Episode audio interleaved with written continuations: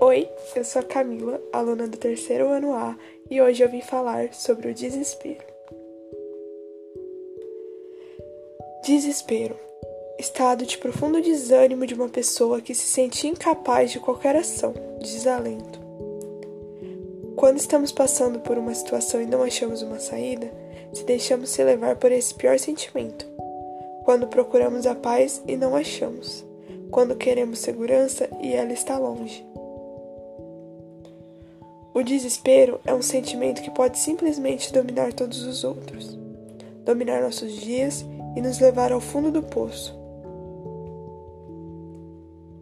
O desespero costuma nos levar a problemas, entre eles a ansiedade e o síndrome do pânico, depressão e problemas com transtornos mentais, onde acaba fazendo de tudo negativo, ou às vezes transformando os problemas pequenos em gigantescos.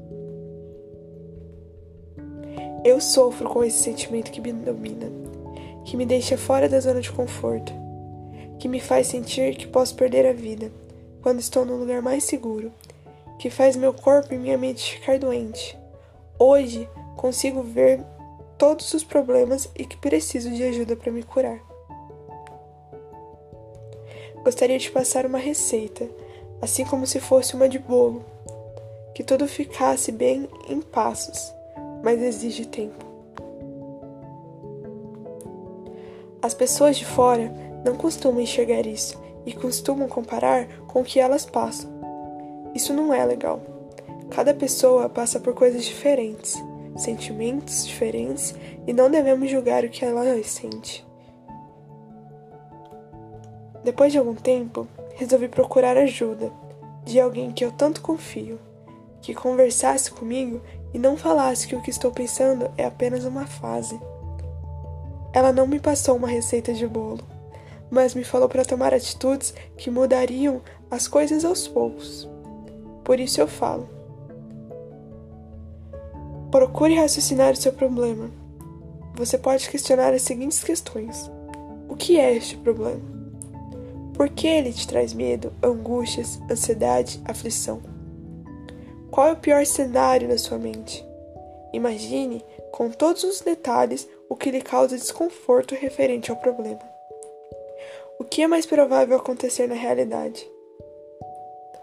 Imagine com todos os detalhes o desenrolar mais realístico. Converse com você mesmo. Te mande áudios pelo WhatsApp se perguntando o que está acontecendo. Procure fazer as coisas que mais gosta. Dance. Coloque seu corpo e toda a energia negativa nessa dança. Faça exercícios de relaxamento e respiração.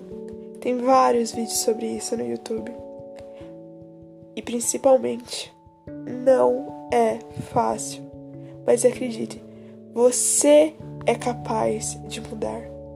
Isso precisa de ajuda você é capaz de não sentir esse sentimento com ajuda. Encontre uma forma de terapia e procure ajuda.